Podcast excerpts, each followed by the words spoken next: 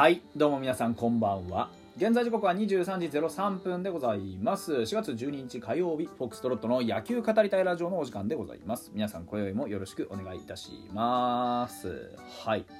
えー、本日ドドンと火曜日ですからね。あのー、今日から西武戦ということになりました。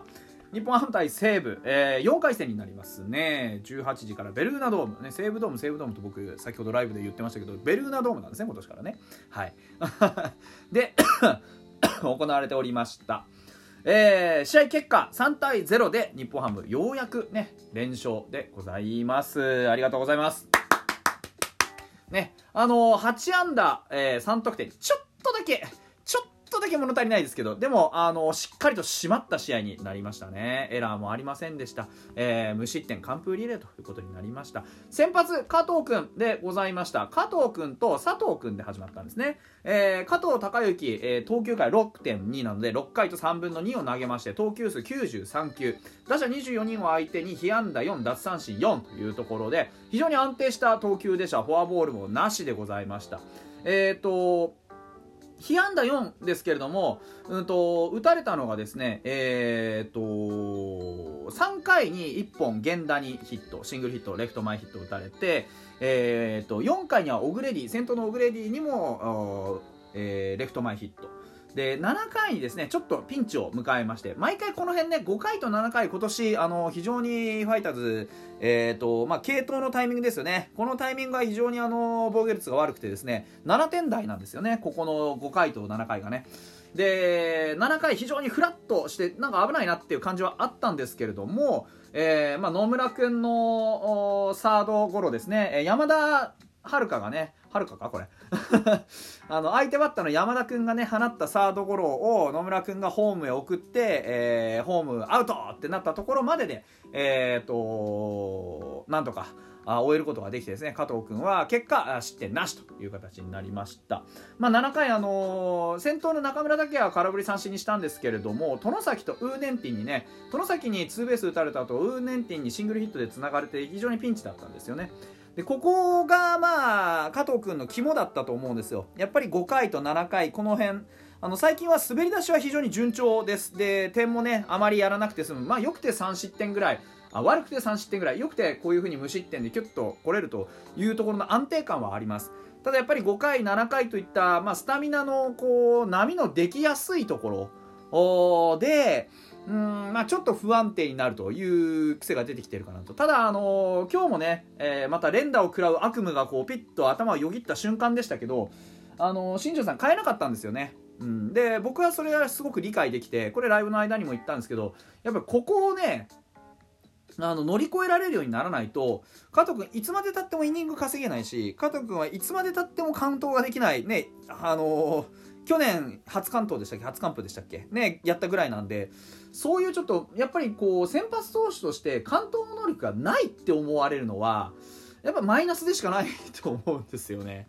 うん、あのー、やっぱり投げ切るスタミナがあるぞっていうところ見せてほしいので毎回このね5回7回あたりのところでちょっと波ができているので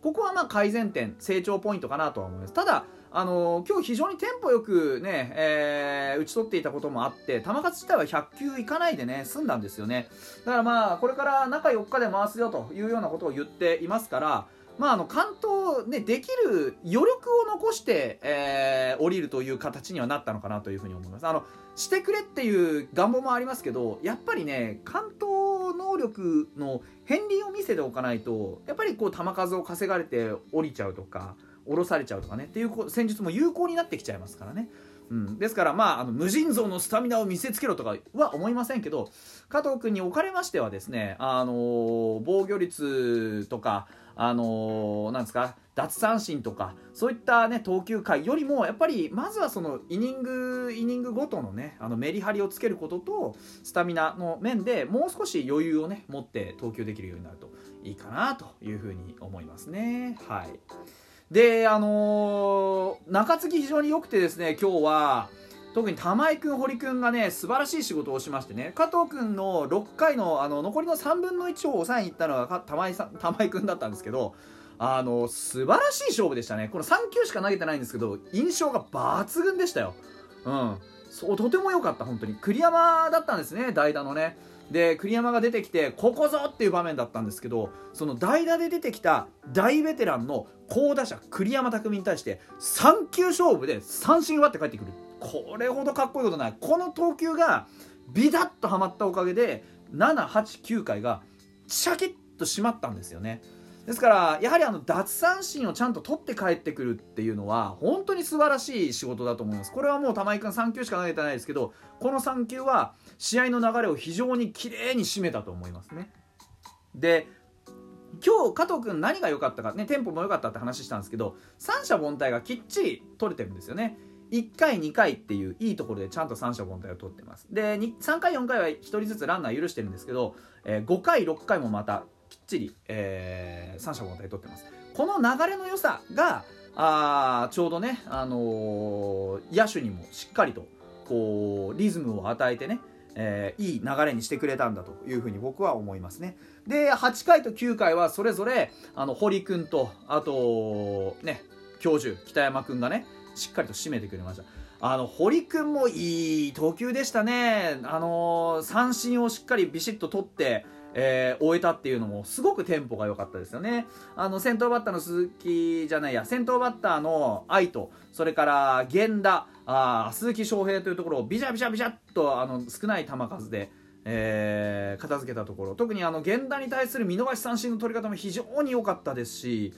あの今日は宇佐美のリードが本当に良かったんですよね。あの右左かかわらずですねあのきちんと四隅低いところを丁寧につくというその細やかさも見せつつ、えー、大胆な3球勝負で789回のテンポを一気にグイッと上げてったんですよ。